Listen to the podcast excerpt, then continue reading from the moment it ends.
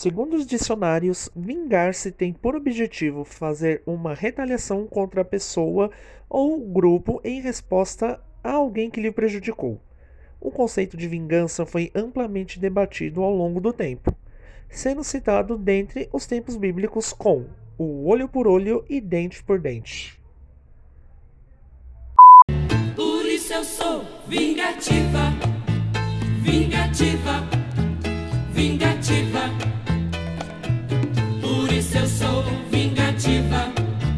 Tenho até asco de você. Oi, eu sou o Glauber Eu sou o Fábio. Eu sou o Jefferson. Eu sou o João. e esse é mais um episódio de Critérios de Programação. E hoje com um tema vingança. E na literatura universal, a gente já tem algumas obras que se tornaram clássicas por retratar justamente essa questão da vingança, como por exemplo, O Morro dos Ventos Vivantes, de Emily Brontë, né, uma das irmãs Brontë, que foi lançada em 1847 e conta a história do Radcliffe, que ele é um garoto pobre, maltrapilho, ele é adotado por uma família né, com condições, é, só que o irmão de criação dele humilha muito Radcliffe. E após a morte do pai, né, as coisas acabam piorando. E ele se apaixona pela Catherine, que também é irmã dele, de criação. Só que ela deixa ele para se casar com um conde. E depois de tantas humilhações que ele sofre, ele deixa a fazenda né, da família e volta anos depois, já rico, como um, um grande cavalheiro, disposto a se vingar é, da família, né, da família que o acolheu. E a partir daí muitas coisas acontecem, né? A vingança tem consequências para todos os personagens e essa obra é um clássico. Assim como é O Conde de Monte Cristo, né, que é do Alexandre Dumas, que foi publicado entre os anos de 1844 e 1846 na forma de folhetim, né, nos jornais, e conta a história de Edmund, um ingênuo marinheiro que ele é preso injustamente sobre uma falsa acusação e dessa acusação tem três pessoas envolvidas, né? É, ele passa muito tempo preso. Depois, quando ele sai, né, ele, ele recebe uma herança e ele usa essa herança para se vingar dessas pessoas, que é o juiz que o acusou, o, um amigo, né, que queria roubar o lugar dele no navio e outro homem, né, um catalão que tinha interesse pela noiva dele. E nesse sentido ele começa a usar uma série de disfarces para se vingar dessas pessoas. E a gente tem também a visita da velha senhora, né, que é baseada é... Aliás, é uma peça escrita em 1956 e conta a história né, de uma senhora, como diz o título, Claire Zahanassian. Não sei se é assim se, se como é que se pronuncia. E ela oferece um bilhão é, aos cidadãos de sua cidade, né, uma, uma cidade chamada Gulen, para que o Skill, que é o, um homem que abandonou ela na juventude, é, que as pessoas matem, porque ele durante o julgamento de paternidade ele acaba é, depondo contra ela, né? E ela acaba sem, sem, sem ele não ele não assume a paternidade da filha dela. Então ela paga esse um bilhão para que esses moradores é, sujem as mãos ao invés dela, né? E isso provoca uma grande catarse, né? Porque é, fica aquela coisa, né? A vingança não é, não é só agora da pessoa que quer se vingar, são de outras pessoas. Então fica muito esse, esse jogo, né? De, de até onde vai a vingança, até onde vai a justiça, né? questões como perdão, honra. Então, essa, essa, essas obras e tantas outras, é, elas vão muito mais do que aquele ditado um prato que se come frio, né? Porque ela, elas afetam não só os interlocutores, não só os personagens dessas obras, mas também quem consome esse tipo de conteúdo, né? Porque a gente fica também se questionando até onde vai é uma vingança e se a gente, né, se, a gente, se fôssemos é, tais pessoas, o que é que a gente faria, né? Então a gente coloca meio que se coloca no lugar de, desses personagens. E essas obras influenciaram muitas novelas que a gente vai discutir neste programa.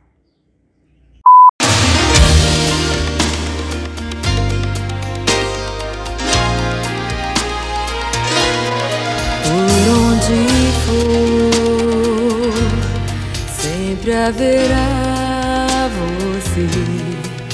Alô, oh baby, hello, foi bom te conhecer, prazer demais. Não nos veremos mais, pra nós adeus. Fique só com os sonhos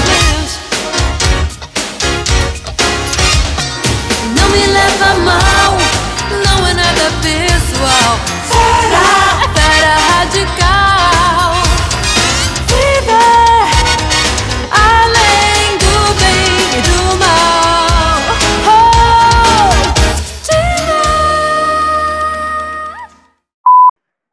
E para começar essa lista de vingadores da, teledramaturgia, nada melhor do que começar com a Vingadora do momento. Você que deve estar por dentro da- dos lançamentos das novelas no Globoplay já deve já está sabendo que Fera Radical entrou essa semana no calendário da- do streaming da Rede Globo. Fera Radical, novela de Walter Negrão, que foi ao ar em 1988, conta a história de Cláudia da Silva, interpretada por Malu Mader, que é uma moça que é a única sobrevivente da, da chacina que exterminou a sua família toda, né? O pai, o Chico da Silva, a mãe, os irmãos, e ela culpa a família Flores de ser a mandante do, desse, dessa, desse extermínio. E ela volta depois de anos para vingar a família, se vingando da família Flores. E talvez dessas vinganças que a gente vai falar no programa seja uma das mais bem arquitetadas, né? Só vai passar quando eu acabar com todos eles. Um por um. Olha, eu tô assistindo Fera Radical e é incrível como a Cláudia tem um plano todo estruturado, ela é, é, você se encanta com os planos dela. É incrível. Você torce para que ela para que ela se dê bem em tudo, porque é, ela usa o, o charme, a sedução como armas, né? E logo de cara, o Altino Flores, que é o patriarca da família, interpretado pelo Paulo Goulart, simpatiza com ela.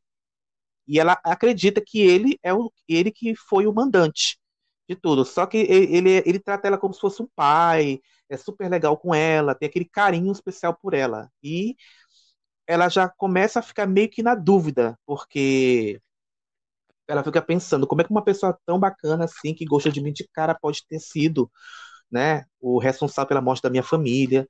E, além do Paulo Goulart, além do Altino Flores, temos também a matriarca da família, que é a Joana Flores, interpretada pela saudosa Yara Amaral, que de cara já não gosta dela, ao contrário do, do seu Altino, né?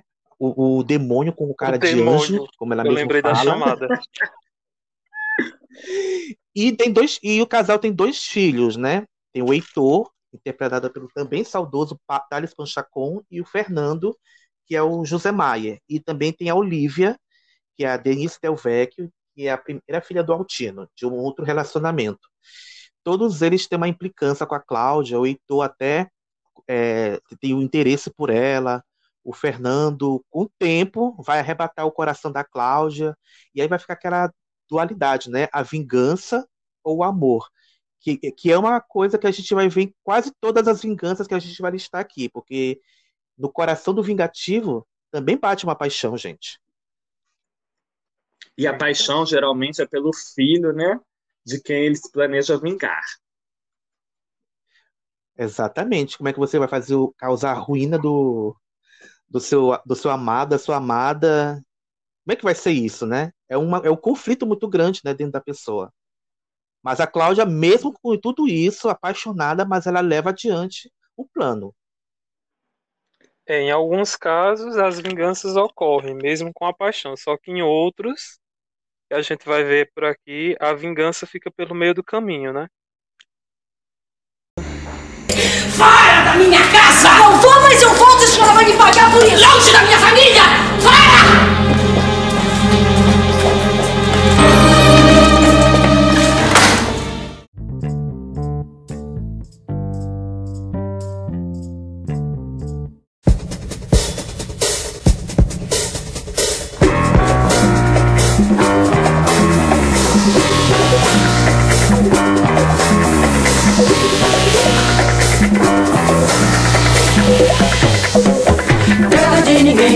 Nossa santa maldição. Vida e morte, um só movimento sob o medo sol. De repente brilha faca, espelho de aço dos que vão morrer. Trilha noite, lua apagada, vai saber que vai, que vai, que vai, vai, vai saber que vai, que vai, que vai, vai. Tempo de lutar, tempestade, tempo de morrer. Tempo de amar, claridade, tempo de viver com vontade, brilho de alegria nos olhos, trilhos pro sem fim. Água clara, fruta madura, que vai viver, que vai, que vai, que vai, vai, que vai viver, que vai, que vai, que vai, vai.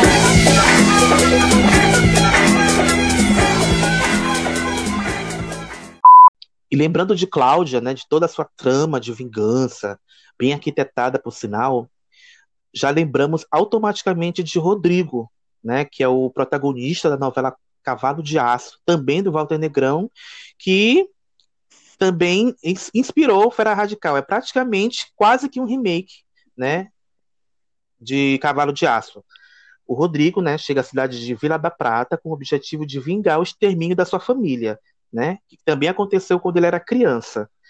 Só que ele vai se tornar líder de uma revolta social contra o responsável pelo massacre, que é o Max, interpretado pelo Zimbinski, né, que domina todo o mercado da região da cidade. E assim, né, como que acontece em quase todas as histórias de vingança, né, o amor vem para atrapalhar um pouco, né, os seus planos. O Rodrigo acaba se envolvendo com a filha do Max, né, a Joana, que é interpretada pela Beth Faria, e também se apaixona pela Miranda, que é uma fazendeira de temperamento forte, corajosa, rude. E essas duas paixões vão balançar o coração desse vingador. E as coincidências, né, que rondam as duas novelas. Um é Fera, a outra é Cavalo de Aço. Ambos estavam. Chegam à cidade numa moto, né? Os dois, dois. né? Tem a moto, né? tanto é que a moto do Rodrigo é o cavalo de aço dele, né? Sim. E a Cláudia também com a moto de pra cima e pra baixo. Ah, mas eu acho assim perfeito essa dualidade que o Walter Negrão é, fez nas suas histórias. Que assim, ficou tão ótimo na, em 73 e melhor ainda em 88. É, porque enquanto Fera Radical foi um, um- um sucesso absoluto na sua exibição, né? Tanto é que a Malu até hoje é chamada de Fera Radical e tudo. Cavalo de Aço não teve essa tanta sorte porque ela foi muito atrapalhada pela censura da época. E de que a novela trabalhava de muitos temas, como reforma agrária, né? Tinha um núcleo Isso. também que era de contrabando, de tráfico de drogas, uma coisa assim do tipo, e a censura vetou tudo isso. A censura vetou tudo isso e acabou atra- atrapalhando o andamento da novela. Esses problemas da censura, é, o Walter tinha planejado um determinado número de capítulos, né? Aí um belo dia, Daniel Filho chegou para ele e disse que a novela precisaria ser esticada em 100 capítulos, se eu não me engano. Aí ele cria o mistério do, do quem matou o velho Max. E a novela, a partir daí, engrena, né? Outra novela que um personagem retorna para vingar a morte do pai é Almas de Pedra, né, na TV Excelsior, que é o personagem da Glória Menezes retornava travestida de homem para vingar a morte do pai. O Oscar, o pai da Cristina, é assassinado e ela resolve se vingar. Então ela se veste de homem, né, se- passa a se chamar Cristiano e parte para se vingar em nome da família. Só que, claro, no decorrer da história, acaba se apaixonando pelo Danilo, que é o, profe que é o, o professor de masculinidade dela, que vai ensinando ela a, a como se portar de homem e tal, e aí E quem o é? amor acaba E nascendo. quem é o Danilo? Quem é que vive o Danilo? Quem é o Danilo? Quem? Tarcísio Meira, gente. O dono, da, o dono do cavalo de aço. Está tudo interligado, essas vinganças. Estava escrito. Aí você, você imagina a Glória Menezes de, de roupa de homem, cabelo curto, é, bigode, barba. Acho que a caracterização tá melhor do que a de Júlia em Pequena Travessa, mas enfim. Em Roda da Vida, de 2001, na TV Record, a Sofia, vivida pela Helena Fernandes, ela vê a família sendo expulsa das terras da família Almeida Alencar, né, onde eles eram grileiros, e depois eles morrem no incêndio ela resolve se vingar. Então passam-se muitos anos, ela virou um modelo, ela se envolve com Alan Lee, que é o Juan Alba, engravida dele. Ela até pensa em desistir da vingança, só que aí ele abandona ela e ela resolve voltar aos seus planos iniciais, eh, se unindo, né, tendo um caso com o Marcelo, que é o Henri Paioncelli, né, que é o chefão lá da família. É, só que ele morre numa briga com, com o filho dele, o, o Alex, que é o Emílio Ortiolo Neto, que ele descobre que a irmã tá grávida, que é a Tamires Cássia Linhares, tá grávida do primo, que é o Caio, Carlos Casagrande, vai lá lavar a honra da família, aí o pai morre, aí a Sofia aproveita para contar que eles são amantes e tal. E depois ela também resolve destruir a família de uma vez por todas, se relacionando tanto com Alex quanto com Caio. Só que aí depois, no meio da novela, ela começa a se apaixonar por ele. E ela fica na dúvida, né? Se vive um amor verdadeiro ou continua com os planos de vingança.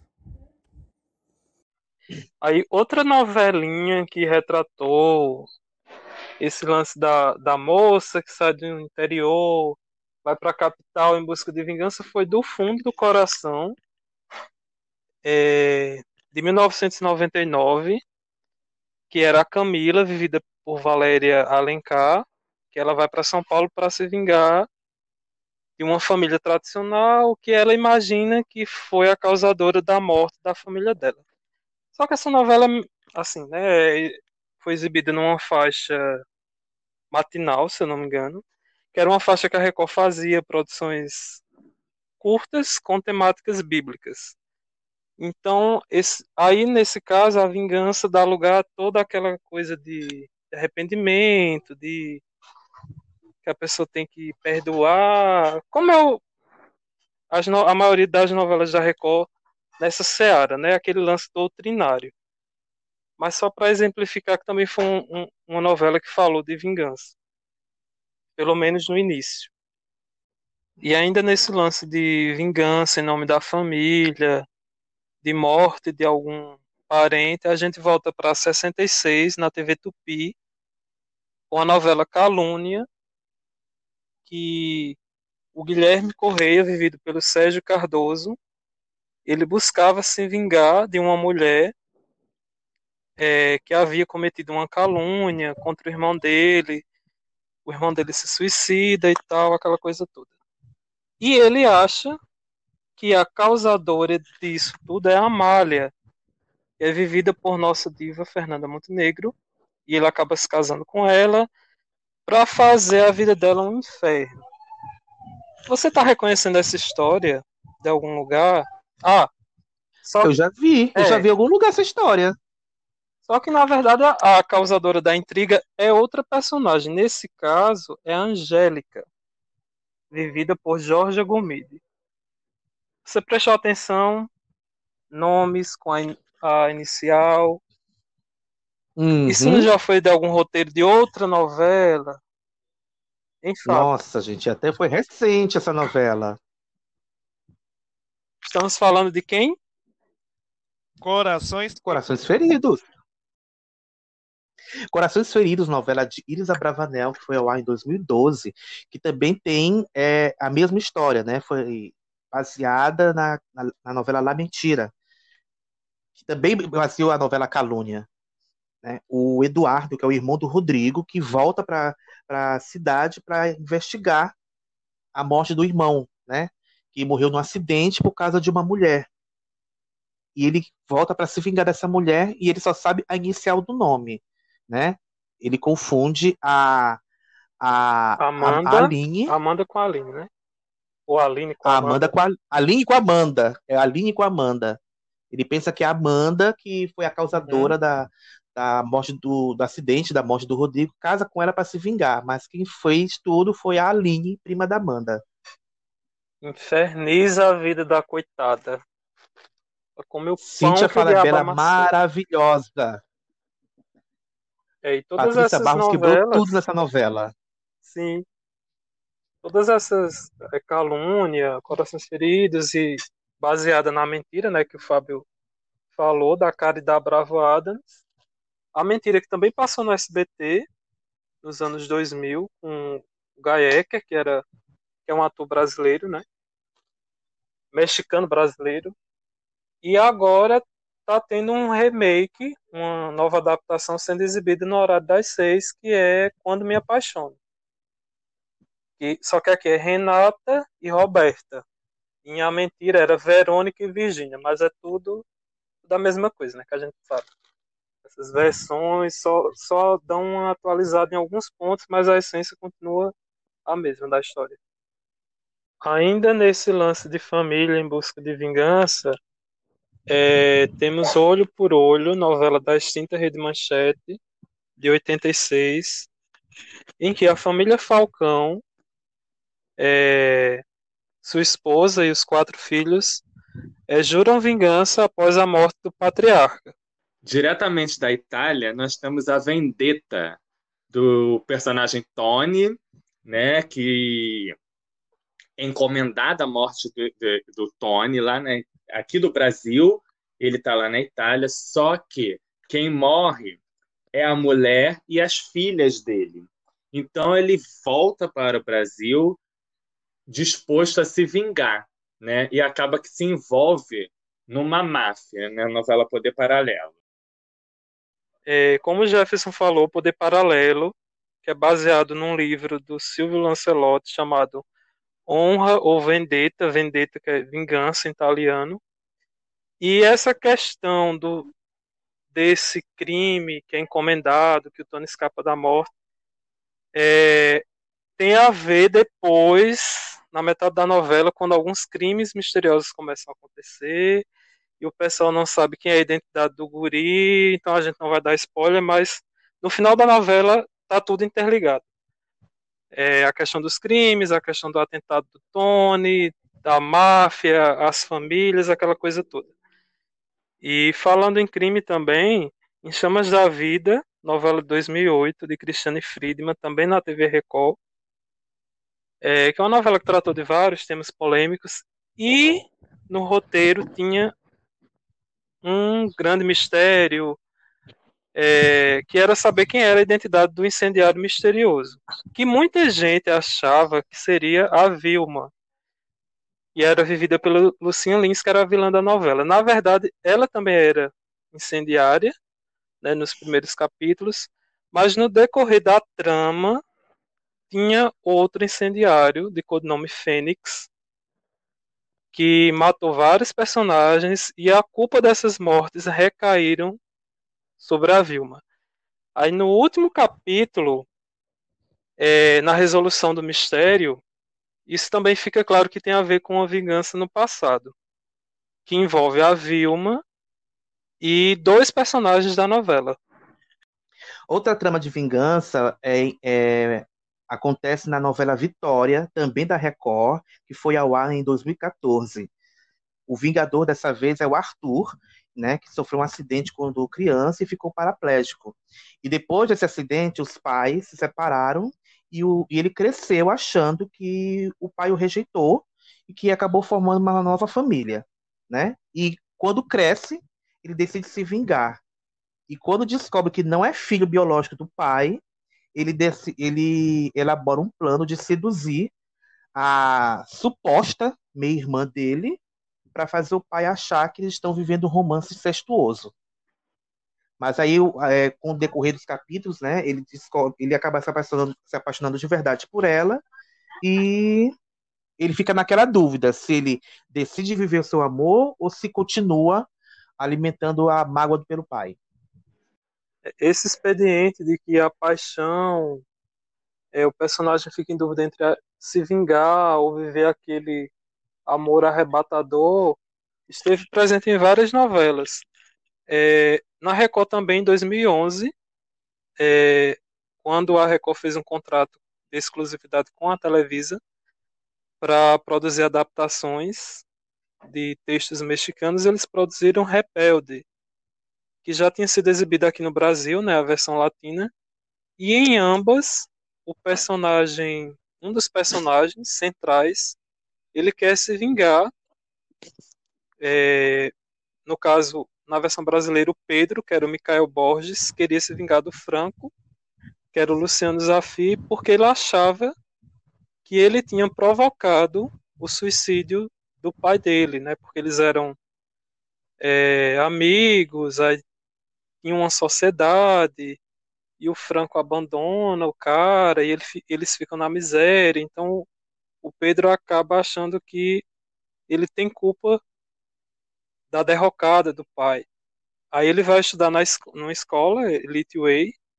Eu não estou lembrado se aqui no Brasil era esse nome. É, é sim. Mas é sim? É sim. Era. É, Isso. Pronto.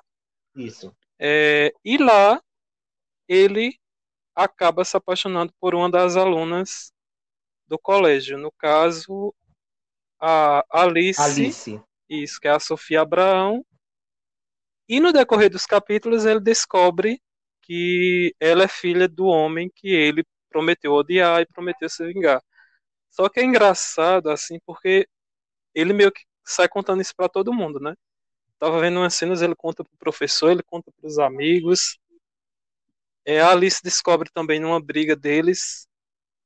E os planos de vingança ficam frustrados, né? Até porque eu também acho que a novela não.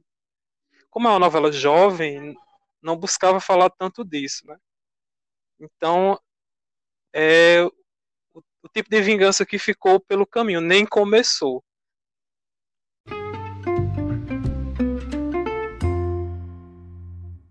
Aproveitando que a gente falou de Rebelde, é, vamos citar também agora algumas novelas em que a vingança não, não deu certo. É, em Agora Que São Elas, 2003, o personagem do Juca Tigre, que era o Miguel Falabella, ele foi abandonado no altar pela Antônia, que era a Vera Fischer, e ele começa a nutrir um ódio por ela, quer se vingar dela, da família dela e tal. Mas isso fica no meio do caminho, né? Porque a paixão fala mais alto e também as ambições políticas dele. Assim como em Duas Caras, 2007, novela do Agnaldo Silva, né, Guigui, novamente, e a Maria Paula, que era Marjorie Stiano, é, ela perde a fortuna dela para o Adalberto, Dalton Vig, e anos depois tem aquele lance que ele muda de identidade e vira o Marconi Ferraço. E ela promete se vingar plástica, né? dele. É, faz uma plástica. Ela promete se vingar dele. Ela até chega a roubar o dinheiro, se eu não me engano, no último capítulo, é no penúltimo capítulo, não lembro. É, é por aí. Por aí. Ele fica sem nada, Mas, sim. vai pra cadeia e tudo e tal. É isso, ele é preso, né? E quando ele sai da cadeia, é quando ela marca o encontro com ele para dizer, né, que pegou todo o dinheiro e tal. Mas aí do nada fica com ele. Síndrome de Estocolmo, meu filho, é assim.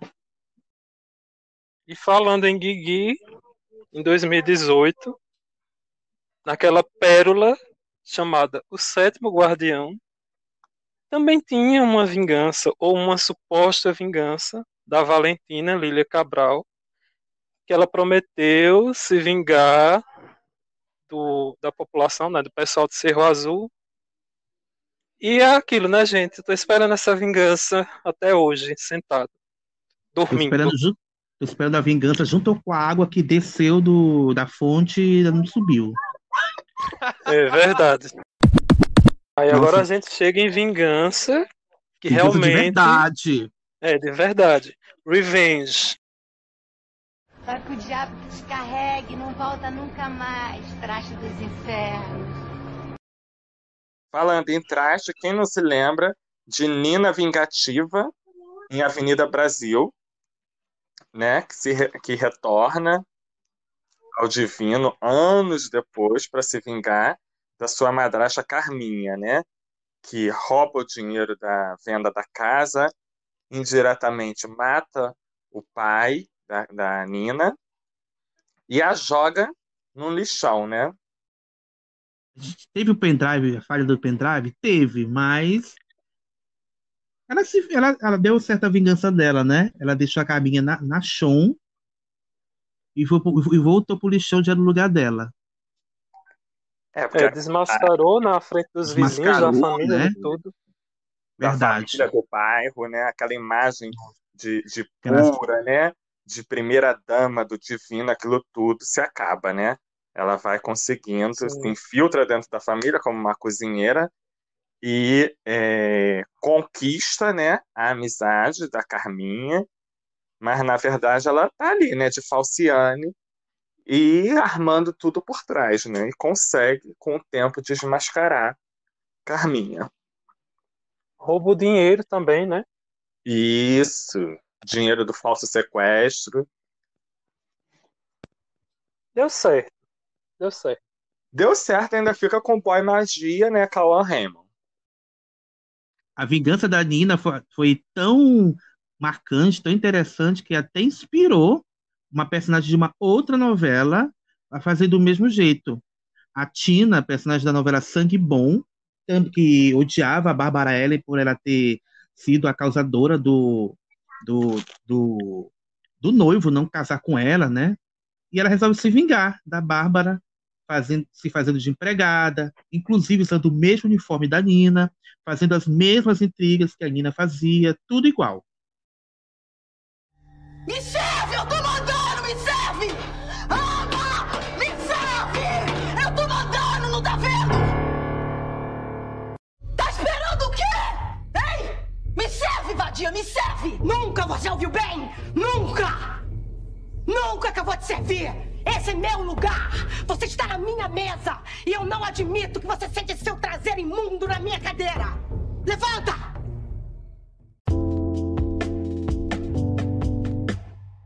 Outra vingança também que deu certo, né, bem icônica também na TV, foi a vingança de Laura contra Maria Clara Diniz, em celebridade, né? A Laura que quer se vingar da Maria Clara porque por causa da, da música, música do verão que o, Eva, o, Baldo tinha dedicado para a mãe dela e a música acabou fazendo foi muito ficou muito associada com a Maria Clara e ela achava que a Maria Clara tinha roubado a música para ela, se passando pela tal música do verão, a música inspiradora da canção, né? E fazendo com que ela e a mãe ficassem na miséria, a mãe enlouquecesse e tal. E ela volta para se vingar da Maria Clara, que praticamente nem sabia desse bafão todo, coitada. A Maria Clara Diniz foi tão vítima quanto a mãe dela. E a Laura roubou tudo, né? Fica com tudo, com mansão, com empresa, com tudo. Tudo, tudo. Laura Cachorra e seu Michê. E depois dá o troco, né? A Maria Clara dá o troco na Laura. Isso. Aí fica vingança em cima de vingança. Isso. Que a Maria Clara não é uma mocinha chorona. Exatamente, a moça que vai à luta. Ela perde tudo, mas ela volta com o sobradinho e dá a volta por cima. E dá E uma tremenda surra, né? Enche a cara da Laura de catiripapo, meu filho. Deixa a cara dela bem deformada, é, dá, per dá perde um dente. E ele entra e vai rir da cara dela na cadeia. Ai, gente, clássico. Ai, amo. Gilberto Braga, saudades. E aproveitando de falar do Giba, vamos falar de outras vinganças nas novelas dele. Teve a vingança de O Dono do Mundo, né? A Márcia, que era malumada, era uma professora, virgem, pura, casta, estava de casamento marcado. E o Felipe Barreto, né? Descobre que ela é virgem e, e faz uma aposta que conseguiria levar ela para a cama antes do marido. E ele consegue. Ele, sedu- ele dá um jeito de afastar o, o marido dela e seduz a Márcia. E ela descobre toda a trama, né? E jura vingança, porque ela perde tudo. O, o marido morre, acontece um monte de coisa com ela e ela resolve se vingar. E a, o estopim de tudo isso, aquela cena maravilhosa que ela corta a cara dele com um bisturi. Nossa, Ai, amo. essa cena. Malu novamente rainha, né? Sim. Malu vingativa, mor das novelas. Nossa, inclusive destaca outra cena que ela arquiteta para a Olga Portela descobrir quem é Felipe Barreto, né? É, Felipe se aproxima da Olga, né? Porque a Olga é mãe dele, né? Isso. Que é aquela cena que ele tá falando mal dela, né? Isso, é. Ela, ela escuta na extensão do telefone. Sim, maravilhosa essa cena. Outra vingativa, né, criada por Gilberto Braga, Norma, Glória Pires e Insensato Coração. A Norma, que era uma auxiliar de enfermagem, ela conhece o Léo, né? E ele jura é, paixão para ela, engana ela, até que ele é, enreda ela numa, numa história, fazendo com que ela é, pague por um crime que ela não cometeu, né? Vai para cadeia e passa um bom tempo lá na, na- na prisão, até que volta, sai de lá com sede de vingança, casa com um homem rico, né? Fica rica e, e depois ela fica viúva e se vinga dele. E a vingança da Norma, nossa, uma maravilha, gente. Ela, ela faz com ele gato e sapato. Literalmente, né? Nossa, a cena que ela praticamente né? tra- trancafia ele, trata que nem um cachorro mesmo. Nossa, Faz maravilhosa. ele, co- faz ele comer resto de, de comida. Nossa, gente, maravilhosa. Gilberto Braga também criou uma vingança maravilhosa, né, na novela Corpo a Corpo, de 1984.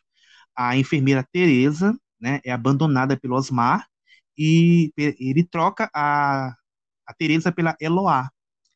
E ela jura se vingar. Ela se casa no decorrer da novela com Alfredo Fraga Dantas, um milionário, e cria uma trama diabólica para se vingar do Osmar, né? Quando eu falo Literalmente diabólica, é diabólica, né? literalmente falando, porque é, o, o próprio diabo vem para destruir, né, a, a relação da Eloá com o Osmar, fazendo com que ela suba, ascenda, né, profissionalmente, e ele, e ele não. E esse abismo acaba afetando a relação dos dois, que, que é o que causa a separação. Ela cria a trama do diabo para se vingar. Só que aquela coisa, né? E, e teve até um momento que a gente até se questionava se, se ele era ou não era o diabo.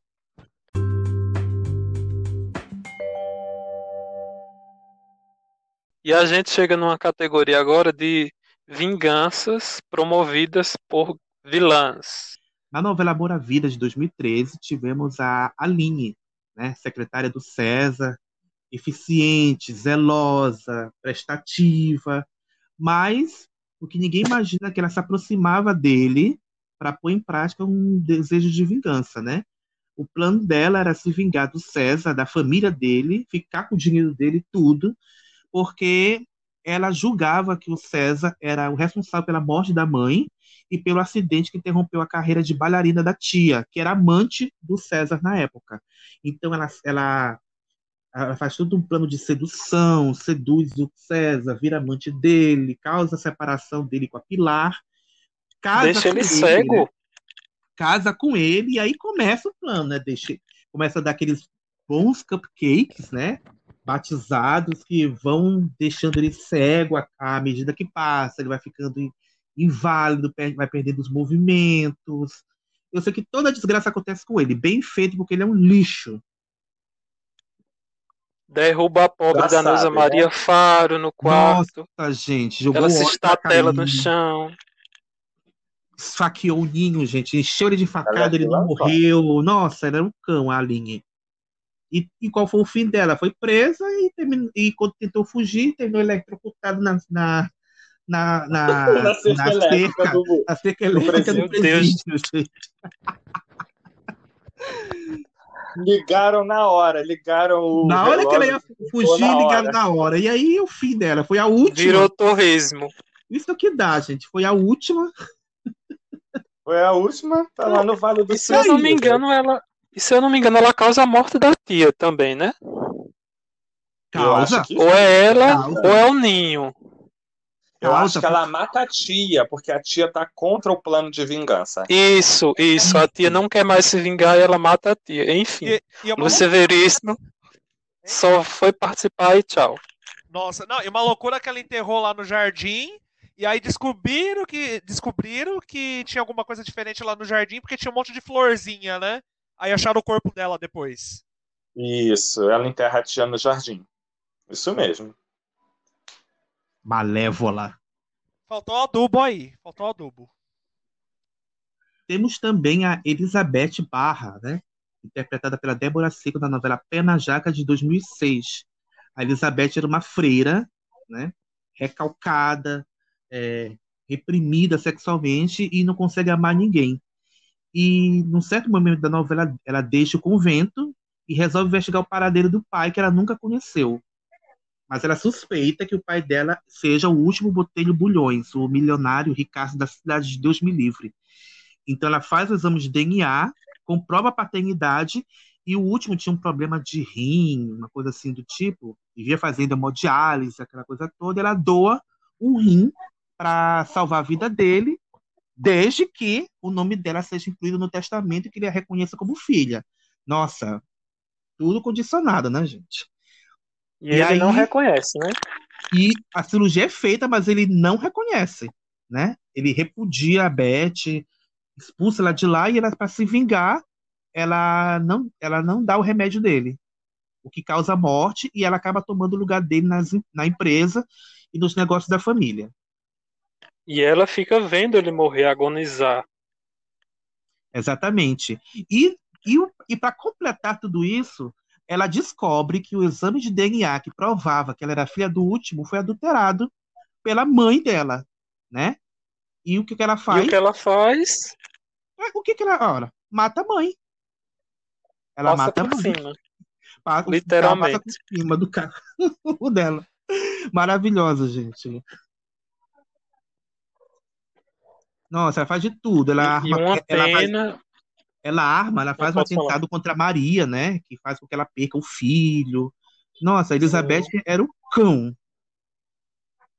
E uma pena que termina. né, enfim, Pô, faz- meio faz que não paga, isso, né? Faz tudo isso, não Pelo- paga e termina boazinha, gente. Ah, não aceito muito, não. Desculpa. Me poupe. Adoro Lombardi, mas me poupe. Só terminou boazinha para poder nadar no lago com os amigos de infância. Passione 2010 tem uma dupla vingança, né? Dos vilões. Tanto o Fred quanto a Clara resolvem se vingar da família Gouveia. A Clara, que também está na categoria de demônio com cara de anjo, né? Trabalha como enfermeira de Eugênio Gouveia, né? E escuta a revelação que ele faz para Beth, que ele, ele mandou o filho que ela teve, e não era dele, para adoção. E aí ela resolve partir para Itália para achar esse filho da Beth, que era o Totó, casa com ele para tomar a herança dele. É a herdeira. E, e sozinha ela não estava, né? Ainda tinha o Fred, que era o namorado dela, o cúmplice dos planos dela, que também tem um plano de vingança, né? Ele quer se vingar da família Gouveia porque acha que eles são responsáveis pela morte do pai. É, A gente falou sobre os vilões que ficam bonzinhos, né? Acontecem as coisas. Ne- Nesse caso, temos o Fred, né? Ele paga é, praticamente por tudo que ele e a Clara fizeram, enquanto a Clara, né, se dá bem e vai morar lá fora numa ilha, Né? Então, assim, aqui nesse caso a gente tem é, meia. Como, como eu posso explicar? É, O que eu me lembro é que ele. O que me, o que me lembra é que ele vai pra cadeia acusado pela morte do Saulo. Né? É. Que o Saulo morre na Isso. novela, né? Ninguém sabe que é o assassino, e ele vai pra cadeia, porque todas as provas contra os- da morte do Saulo estão contra ele, mas não foi ele que matou. Quem matou foi a Clara, Foi a porque Clara, a, a Cla- ele, era, ele abusava da Clara na infância. É. E a Clara aceita, né, a sedução, já, já adulta, aceita a sedução do Saulo, mas na verdade é um plano também de vingança, porque ela se, na- na- no momento, né, eles estão no motel, ela engana ele, né, e ela mata para se vingar do abuso que ela sofreu na infância por ele.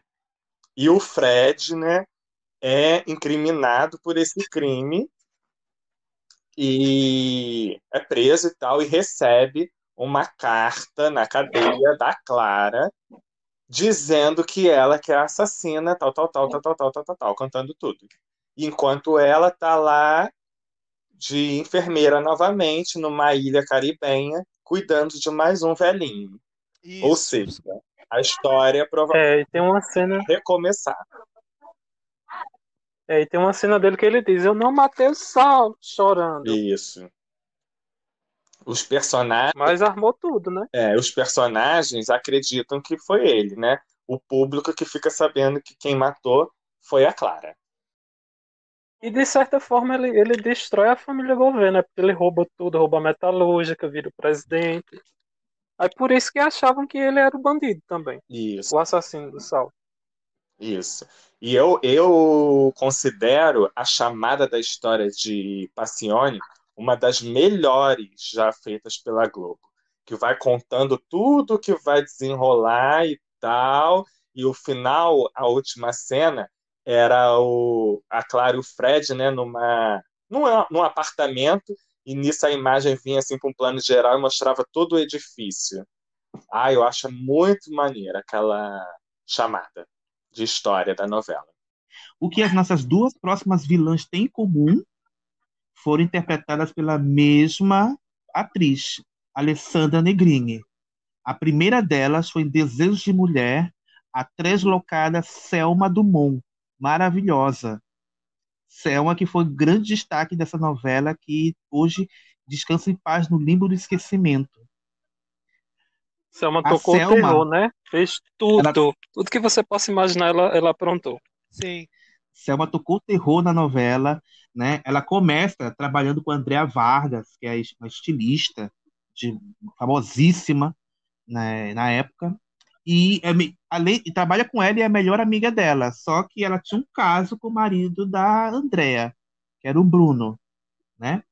E a, a Andrea descobre aquela coisa toda, e tudo isso era um plano de vingança da Selma. A Selma descobre no decorrer da novela, que é irmã da Andrea. Que a Andrea eh, já tinha descoberto no primeiro capítulo que era adotada, né? E que a irmã dela, que a mãe dela é a Isaura, que é a mãe da, da Selma. E se Selma já era doida, ela ficou mais doida ainda, né? Nossa. Já era ruim, ela ficou pior. Uma das ações que a Selma teve na novela é, foi matar um comparsa dela eletrocutada. Eles entraram numa casa abandonada e aí foram pra dentro do banheiro e aí a Selma liga o chuveiro e junta os, os fiozinhos e o cara morre eletrocutado. É, vocês- isso lembra um monte de outras, outras vilãs. Né? Mas essa cena, gente, ela é Maravilhosa, né? É, Nossa, Ela foi até freira. Tem uma parte, tem uma parte que ela vira freira. Mas só que ela tá, obviamente, interpretando, né? Como, di- como diria o próprio Euclides Marinho, né? é, ele se sentia nessa novela pilotando um, um Boeing descontrolado. Essa é a essência da novela. A Selma é um Boeing descontrolado, né? Totalmente. e depois da Selma, né, a Alessandra fez a Susana de Boogie Woogie em 2014, minha amada Boogie Woogie, né? Ela fazia a Suzana, que começou sendo amante do Fernando e era apaixonada por ele e ele prometia para ela que ia separar, para ficar com ela. Só que ele não cumpriu essa promessa. E era para se vingar dele, ela troca a filha dele, recém-nascida, né, na maternidade. Ela, na verdade, ela paga uma enfermeira para trocar a filha dele, recém-nascida, por outra bebê. Então, para ela, o castigo dele seria esse: criar uma, uma, uma, uma criança que não era filha dele. E aí ela vai embora para os Estados Unidos, volta depois para jogar isso na cara dele. Só que, a, só que a Suzana, diferentemente da Selma, é, ela não era assim, uma vilã, assim, treslocada. Ela era uma mulher, é, uma mulher apaixonada, amargurada por ter sido abandonada pelo homem que ela, ela amava. Outra vilã vingativa é a Fernanda Ruda Campos, né? Que personagem interpretada em, nas duas versões por Dina Sfat, em 72, e por Cristiane Torlone, em 86, na novela Selva de Pedra, né? A Fernanda é uma das acionistas do estaleiro Selmo, né? Com ações herdadas do pai. E ela começa a novela boazinha, começa a novela, sabe, gente boa, tranquila, gostava de jogar tênis, gostava de nadar, montar cavalo e tudo. E aí entra um, um bicho, um embuste na vida dela chamado Cristiano Vilhena. E ela cai de amores por este homem, enlouquece de paixão por ele. Só que ele é casado com a Simone, ela não sabe disso, que ele é casado. E ele quer, ele muito ambicioso, querendo se dar bem, querendo enriquecer, é, acaba propondo casamento a ela, ela aceita. Só que na hora ele desiste do casamento. Ele desiste do casamento, ela sai da igreja completamente transtornada, começa a surtar. A partir daí começa a se vestir de preto, né? Maquiagem fortíssima e tudo. E jura vingança ao Cristiano. Tanto que ela se casa com Caio, que é o primo do Cristiano, que sempre foi apaixonado por ela, para ajudar, para derrubar ele no estaleiro. Né? E ela faz de tudo para atrapalhar a, o Cristiano, ela manda roubar peças, né? O Miro, que é o um inimigo do Cristiano, ela se alia a ele para acabar com o Cristiano, rouba peça do estaleiro, trapaceia né, as obras para poder atrasar a entrega dos, navios. Dos, dos, navios que ele fabricava. Então, ela faz o Java 4. E ela tenta matar a Simone, né, também. Sequestra a Simone sequestra Simone porque ela, ela descobre que a Simone é a única testemunha do crime, né, que o Cristiano era acusado de matar o Gastão Neves. Então, para que ele vá para a cadeia, né, ela sequestra uhum. Simone para que ela não faça o depoimento. E para fechar esse segmento das vilãs vingativas, temos né, a Dona Sinhá, que era a, gran, a vilã da novela Sol Nascente. A vovó do mal, que era interpretada pela Laura Cardoso, né?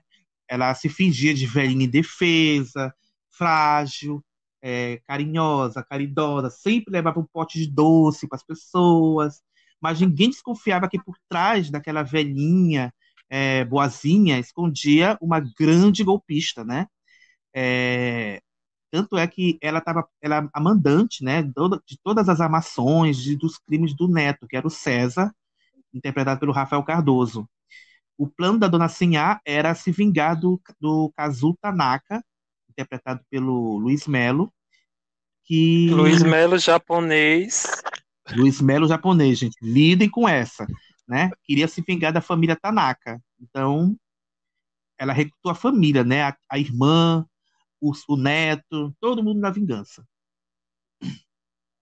E eu nem lembro qual é a vingança dela, gente. Me desculpa. Mas era a melhor coisa da novela, né? Porque Sou Inocente é nossa, é... Sol Dormente, beijos. Sol Dormente, é. Mas enfim, Dona Sinhá. E termina numa boa, né? Eu lembro que a última termina cena numa boa. Termina bem. Numa praia, se não me engano. É, numa praia, vai pro cassino, se dá bem. A dona mocinha, a, a mocinha que se arrepende. Ela termina se apaixona é. pelo com, com um novo, tipo assim, com um novo neto, que foi uma participação do Malvando Salvador.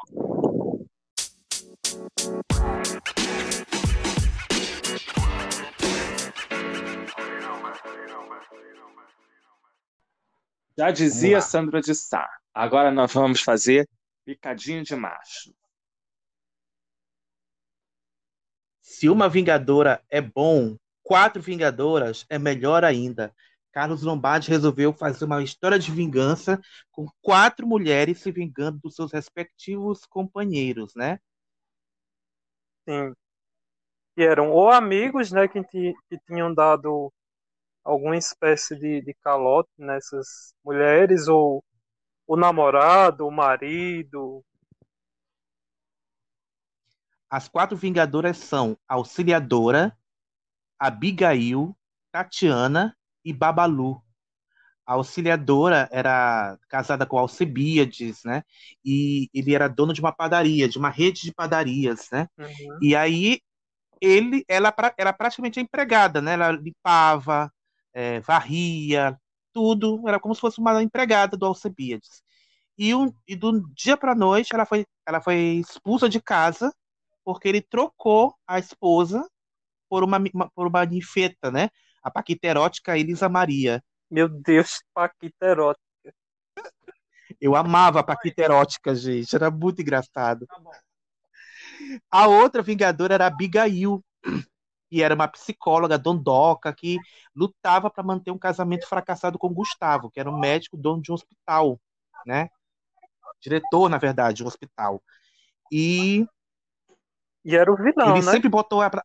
Era o vilão. E era o vilão da novela, ele sempre botou ela para baixo, sempre é, disse que ela não tinha talento para nada, que ela só sabia é, gastar dinheiro com compras, não sei o que mais. E ela cansou das humilhações e resolveu se vingar dele.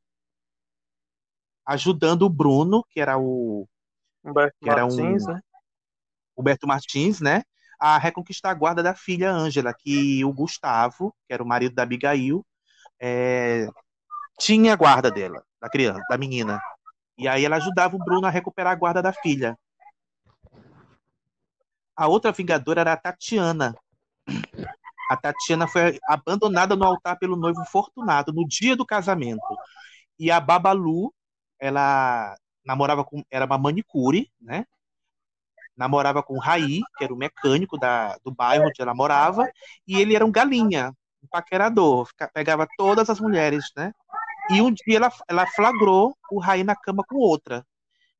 E as quatro se conhecem num, num acidente de trânsito, uma bate no carro da outra, causa maior confusão e são presas. Na cadeia, elas contam suas dores, suas tristezas e resolvem é, criar um pacto de vingança contra os homens que as traíram e fizeram sofrer. Cada uma era responsável pela, pela punição do ex da outra.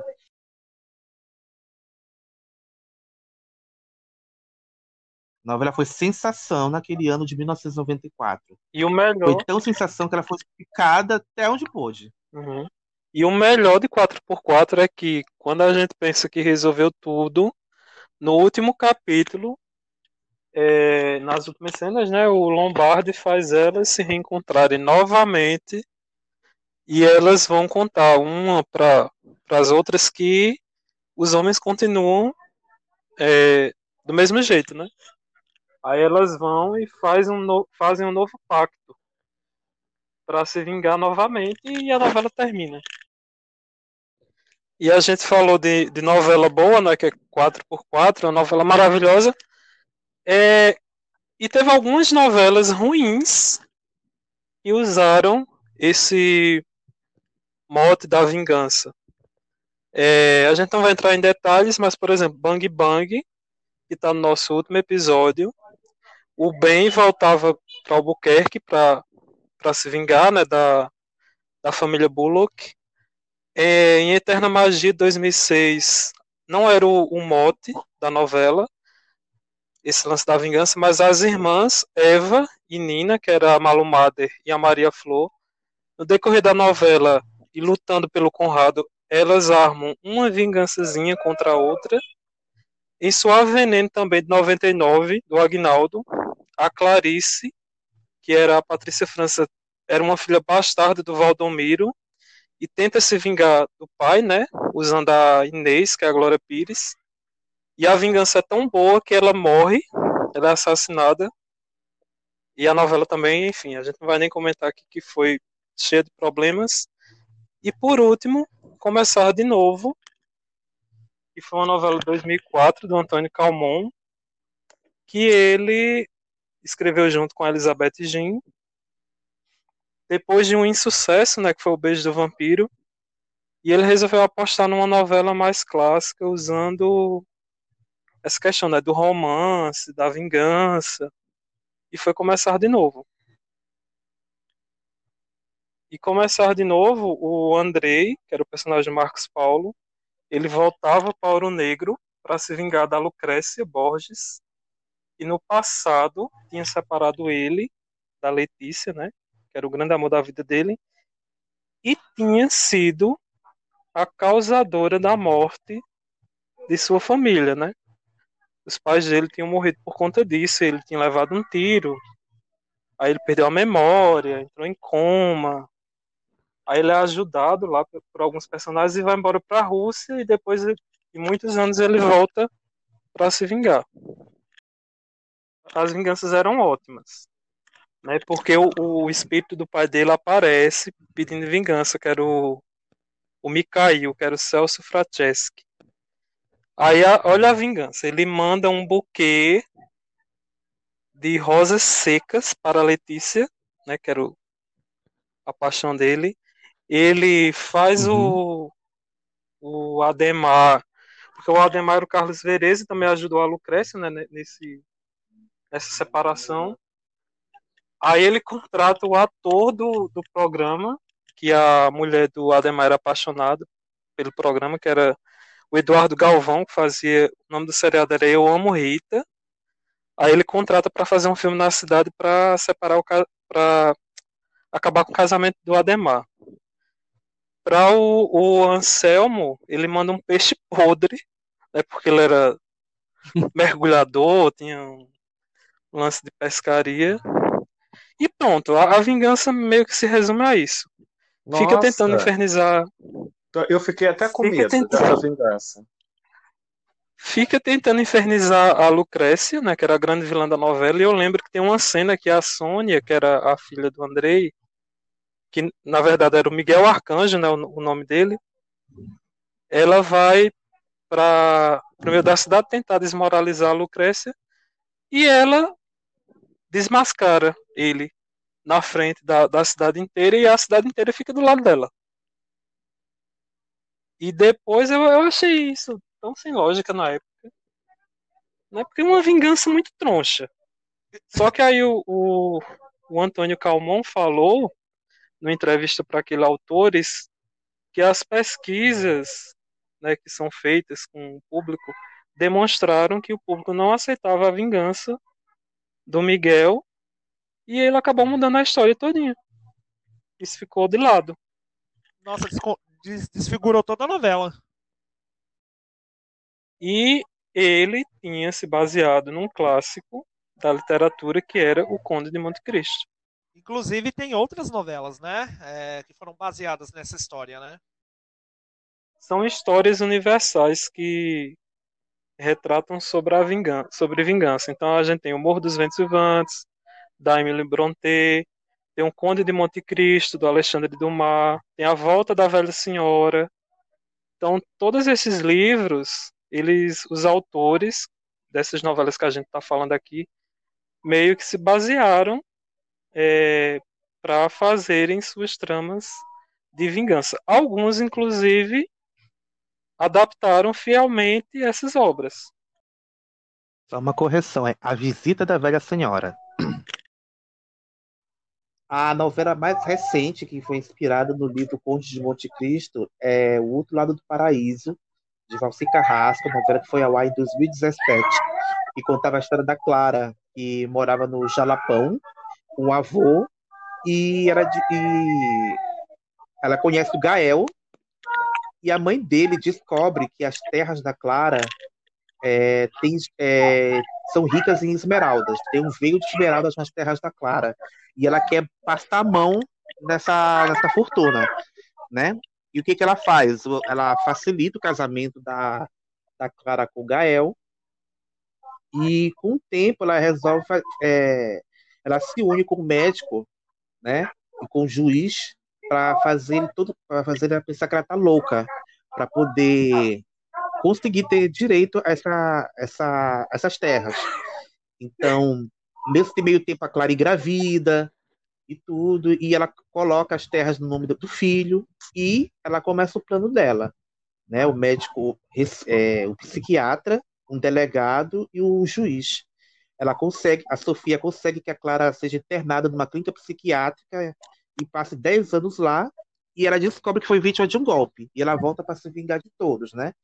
Do, do médico, do delegado, do juiz do, e, da, e também da Lívia, que pegou, tomou a guarda do filho dela, toma conta do filho dela, e do próprio Gael, que era violento com ela.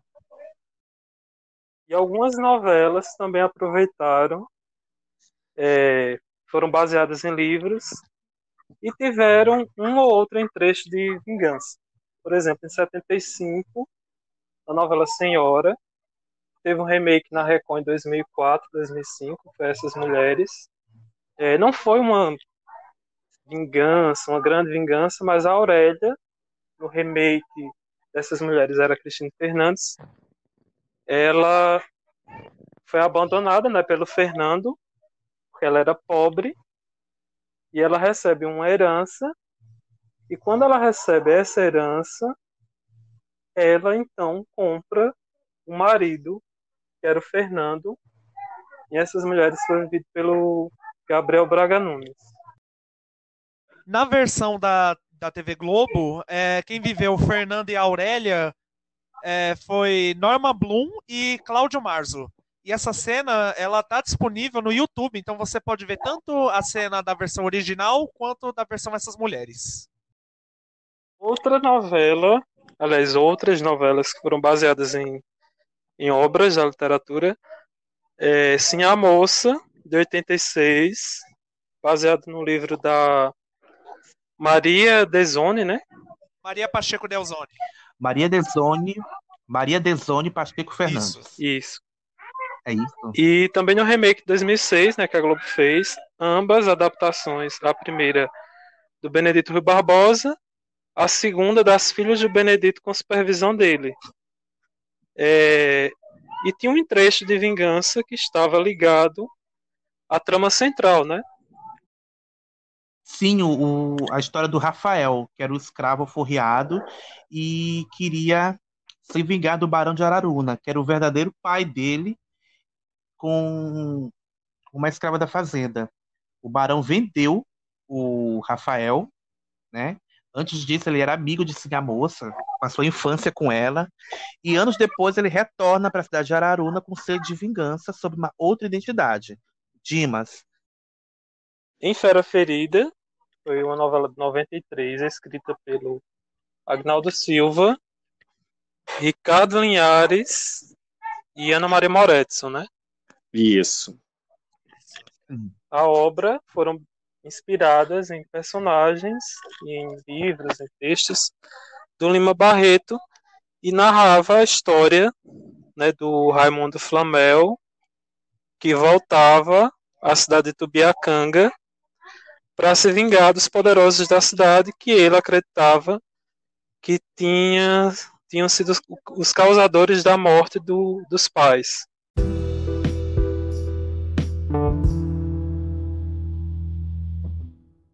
Agora a gente vai falar sobre as moças vingativas. Você se lembra da história de Carmen, novela exibida pela extinta Manchete em 1987? A novela conta a história de Carmen, que por uma desilusão amorosa é, faz um pacto com a pombagira cigana. É, então a Carmen enriquece e ela quer ter todos os homens aos pés dela, inclusive se vingando daquela pessoa que fez mal a ela, né? Que é o Ciro. Só que é, ela faz o pacto com uma condição: ela não pode se apaixonar por nenhum desses homens que está aos pés dela. Na Rede Manchete, a gente tem outra trama de vingança também, contada agora em 1986, da novela Dona Beija a novela foi baseada em dois livros: Vida em Flor, Dona Beija, e Dona Beija, a Feiticeira do Araxá. Maite Proença deu vida à protagonista, Ana Jacinta. é, que após a morte do vô, ela é raptada pelo seu algoz, e aí ela passa a servir todos os homens da, da vila em troca de joias. Passado um tempo, ela monta um bordel e escandaliza a sociedade, né? Quem não se lembra da, daquela cena icônica, né, da Dona Beija andando no cavalo branco pela cidade, né? E a gente chega em 1996 também na Manchete, com Chica da Silva, que foi escrita pelo Valcir Carrasco, sob o pseudônimo de Adamo Angel. Na época ele era contratado do SBT e ele foi convidado para escrever essa novela na Manchete. Como ele não podia, né, ele usou o pseudônimo e tinha toda uma questão de ah, quem é que está escrevendo a novela? E isso só veio a público em 97. É, e era uma brincadeira com o nome dele, né? Carrasco, Anjo, o Angel. E o Valcir se baseou no livro Chica que Manda, do Agripa Vasconcelos, né? Que como agora há pouco a gente também comentou, ele escreveu é, o livro sobre Dona Beija. E se passava no Brasil colônia, no século XVIII. É, o enredo da trama ocorria no Arraial do Tijuco, que é a atual Diamantina e contava, né, como diz o, o título, a história de Chica da Silva, né, uma escrava, é, era escrava do contratador Felisberto Caldeira Abrantes, né, que era responsável por entregar os tributos ao rei, né, tinha toda essa questão da extração de diamantes, e ele era o pai de Chica, e ela descobre né, e vai falar com ele para conseguir a carta de alforria, ele não aceita, humilha ela de todas as formas. E ela se vinga e resolve roubar né, a carga de diamantes. E com isso, isso era, era crime de lesa pátria, né? Ele é preso, né? Ele perde todos os bens, inclusive Chica também é vendida para o sargento Mocabral, que era o Carlos Alberto, que é pai da Violante, que é a Drica Moraes, a vilã da novela. E um novo contratador chega no Arraial, que é o João Fernandes, vivido por Vitor Wagner, e ele, no início, tem uma relação com a Violante, né? Só que quando vê Chica trabalhando na casa, se apaixona por ela e resolve ficar com ela. E isso provoca uma celeuma no Arraial do Tijuco. Porque as pessoas não aceitam né, que uma escrava se relacione com um homem branco e, sobretudo, com um contratador. Então ela é humilhada de todas as formas, ela sofre todo tipo de humilhação que vocês possam imaginar, né? Ela inclusive é violentada pelo, pelo sargento Mó. E ela resolve se vingar de todo mundo, né? Todas as humilhações, né? De todas as maldades que foram cometidas contra ela.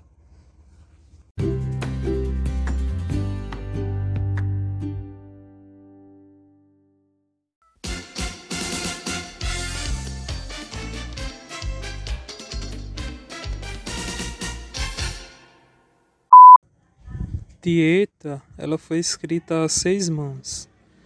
É, pelo Agnaldo Silva, pelo Ricardo Linhares e pela Ana Maria Moretson. Depois eles escreveram outras novelas com temáticas de realismo fantástico.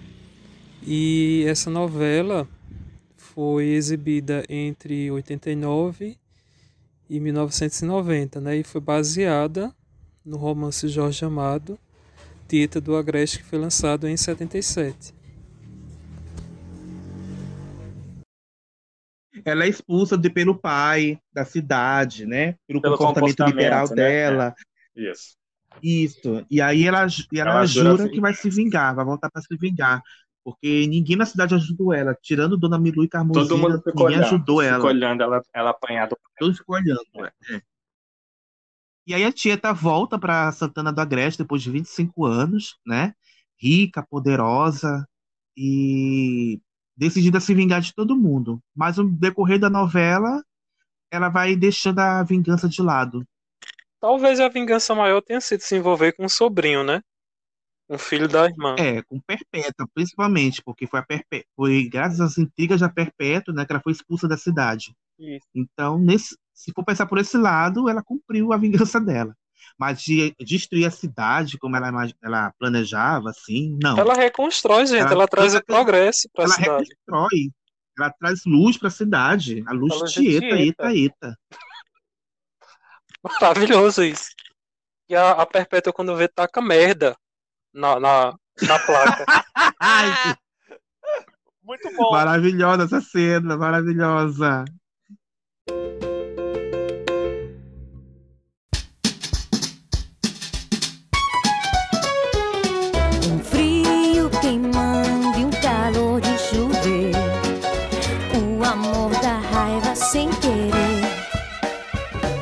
E a gente chega em Chocolate com Pimenta, 2003, que foi escrita pelo Valcir Carrasco. Está sendo reexibida no vivo, né? Se você tá ouvindo esse programa enquanto a novela tá no ar. É, o Valcir se inspirou na opereta A Viúva Alegre. E ela também tem um quê de A Visita da Velha Senhora. É, se passa nos anos 20. A Aninha perde o pai numa briga com grileiros e vai morar com uma família que ela não conhece, né? Com a avó, o tio, os primos, é, na cidade de Ventura. Ela também conhece o, o Danilo, Murilo Benício, que é um bom vivan, que não pode ver um rabo de saia. Então ela se encanta com ele. E ele tem uma relação com a Olga, Priscila Fantini, que é a filha do delegado da cidade. E ela arma uma artimanha para que o Danilo beije a Ana e os colegas zombam dela, né? Porque ela é o patinho feio, ela é atrapalhada, aquela coisa toda. Então ela fica chateada, depois eles se acertam, ela se entrega para ele e ela fica grávida. Nesse meio tempo ela começa a trabalhar na fábrica de chocolate e ela conhece o Ludovico, que é o Ari Fontoura, que é o dono da fábrica, só que ela confunde ele com um empregado. E ela começa a se abrir para ele, ele diz que vai proteger ela. E quando ela vai contar que está grávida para o Danilo, a tia dele arma um plano né, para impedir que, que ele saiba. E nesse plano tem aquela famosa cena né, do baile da, da tinta verde, que ela e outras pessoas né, derrubam tinta verde na Ana, que é inspirada em Quebra é Estranha, e a Ana é humilhadíssima. Todo mundo ri dela. E ela pensa que o Danilo sabe da gravidez, mas abandonou ela. Isso tudo faz parte do plano da tia dele. E o Ludovico resolve então se casar com ela e assumir o filho. Eles se casam. E todo mundo acha que é um golpe do baú. Aí vem mais humilhação, inclusive do Danilo, né? Que chama ela de golpista. Eles vão embora. E o Ludovico transforma ela numa mulher fina, elegante. E depois de sete anos ela volta disposta a se vingar dessas pessoas que fizeram ela sofrer, né? Praticamente toda a cidade. Como é que ela resolve fazer isso?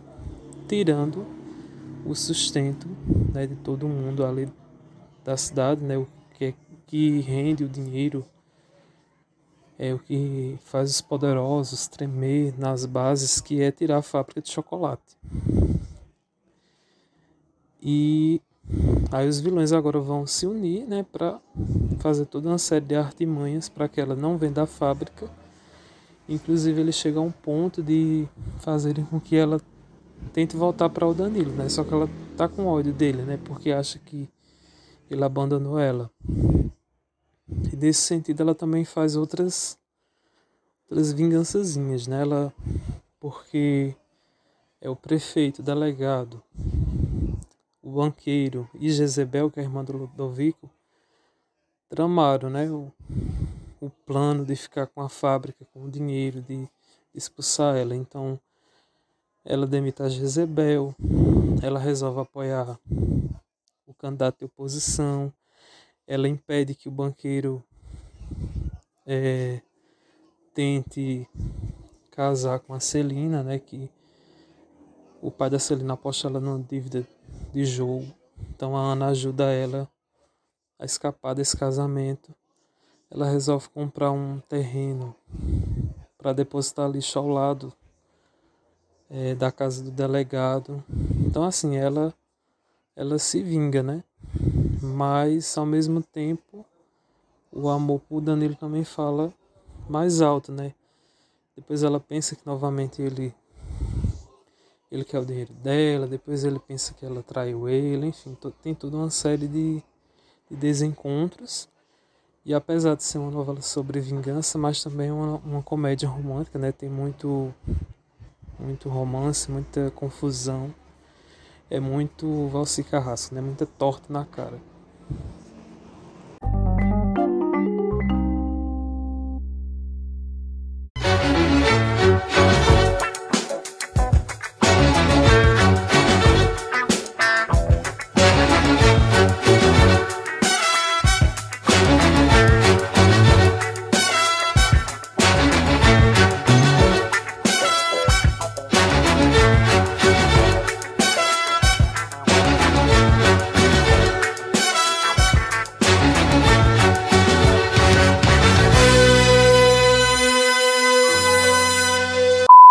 E para fechar, né, esse episódio com chave de ouro, nós escolhemos que o que para nós foi a melhor vingadora das novelas, a Juliana de Os Inocentes, novela da TV Tupi, escrita por Ivani Ribeiro em 1974.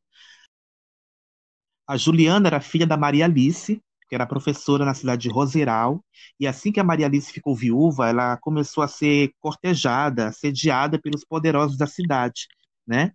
E como ela, e ela não cede ao assédio, é, esses, esses, homens acabam resolvendo expulsar, expulsá-la da cidade, difamando a professora e tudo.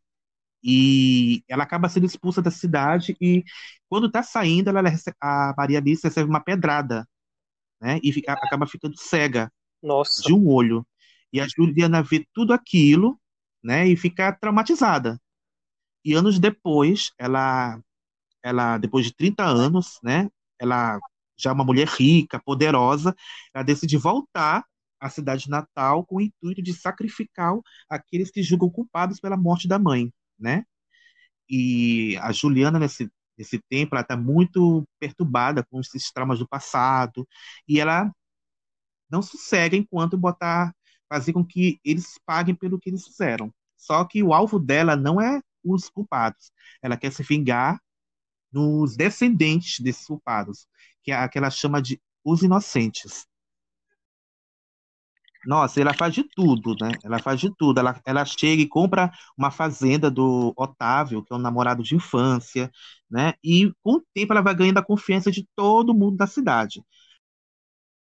Uma das pessoas que acaba, acaba descobrindo as intenções da Juliana é o padre João, né? Que tenta alertar a população, mas não pode, porque tem uma, a Juliana acaba contando para ele em segredo de confissão, então ele não pode fazer nada para denunciar ela, nem nada do tipo. E ela se vinga de, no, de nove inocentes, né? Que são os amigos de infância, Otávio e Hortência, inclusive Hortência, que atirou a pedra na mãe dela, os filhos de Hortência, Marcelo, Renato e Durdinha, o irmão mais novo do padre João, Chico, as netas de Durval, que é um dos homens que assediou a mãe dela, Daisy e Marina, e o filho do Dr. Bonfim, que é o outro responsável pela, pela expulsão da mãe dela da cidade, que é o Mário. E na reta final da novela, ela coloca o secretário Jarbas, né, que fazia todas as tramas para ela, e ele começa a chantagear a Juliana, começa a se voltar contra ela e ela coloca ele na lista dos inocentes. E cada vez que a Juliana se vingava, ela queimava um boneco de papel que representava um dos inocentes. Nossa. Então, essa novela, nossa, é arrepiante. Sim. Cada pessoa nessa essa maldita cidade tem sua parcela de culpa na morte da minha mãe. E ela era a melhor das criaturas. A mais ingênua, a mais confiante, a mais inocente. Um dos mistérios da novela era uma figura misteriosa que usava uma maquiagem muito pesada, vestia uma, uma capa preta com capuz e mancava de uma perna, né? Essa figura vivia aterrorizando a Juliana, né? Porque a Juliana queria vender a fazenda e essa figura aparecia para que impedisse ela de vender a fazenda.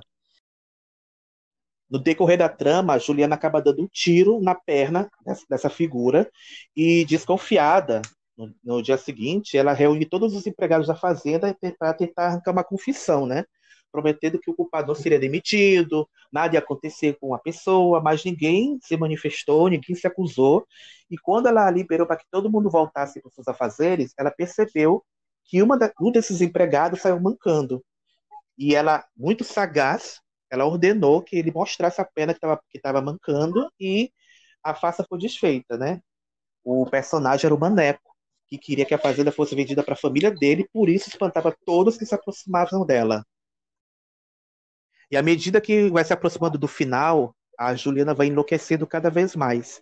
E no, no, último capítulo, ela é internada numa clínica psiquiátrica e a cena final é ela sendo levada para essa clínica e todo, todo mundo correndo atrás do carro dela.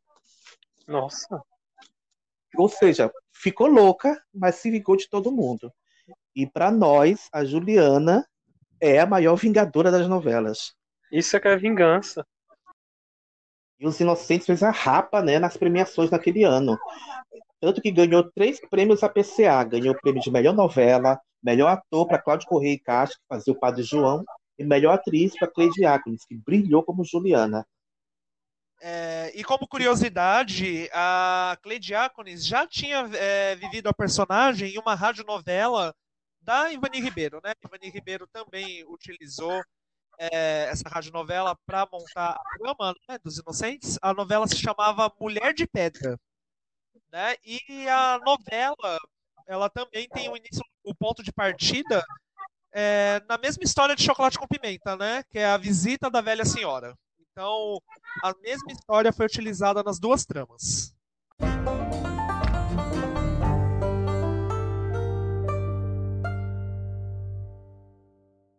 Chegamos ao final de mais um episódio de Critérios de Programação. É, nós esperamos que você tenha gostado desse episódio. É, a gente agradece todo o carinho que você tem é, com a gente, enviando pautas, sugestões, críticas.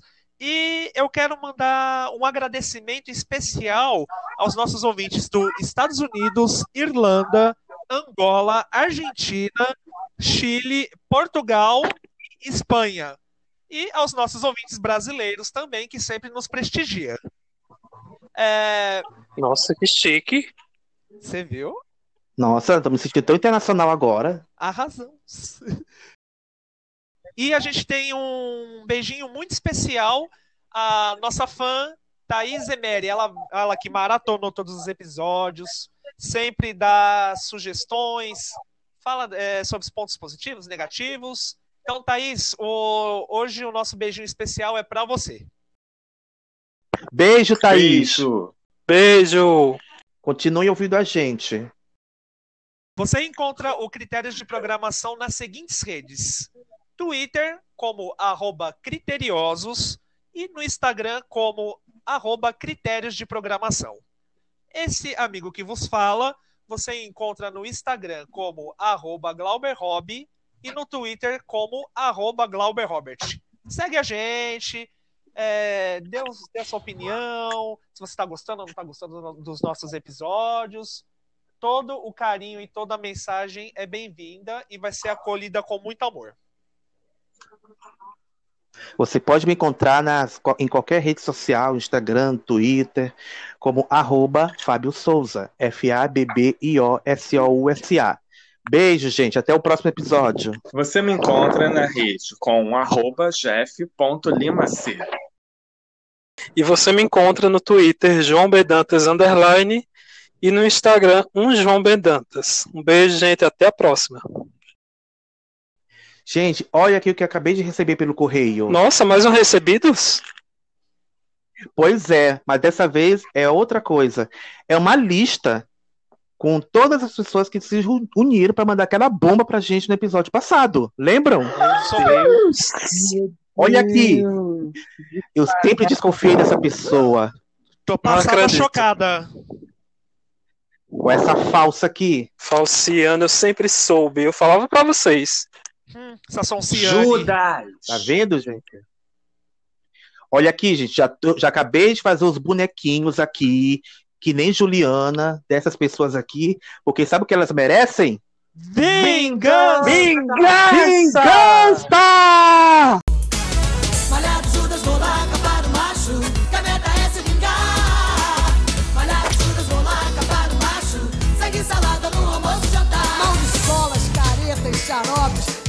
barraco. Vamos armar picadinho de macho. Eu acho que não dá pra escapar. Porque nós vamos pegar pra capar. Malhado Judas, vou lá capar o macho. Que a é se vingar. Malhado Judas, vou lá capar o macho. Segue salada no almoço e jantar. Sentiu a pressão, malandro?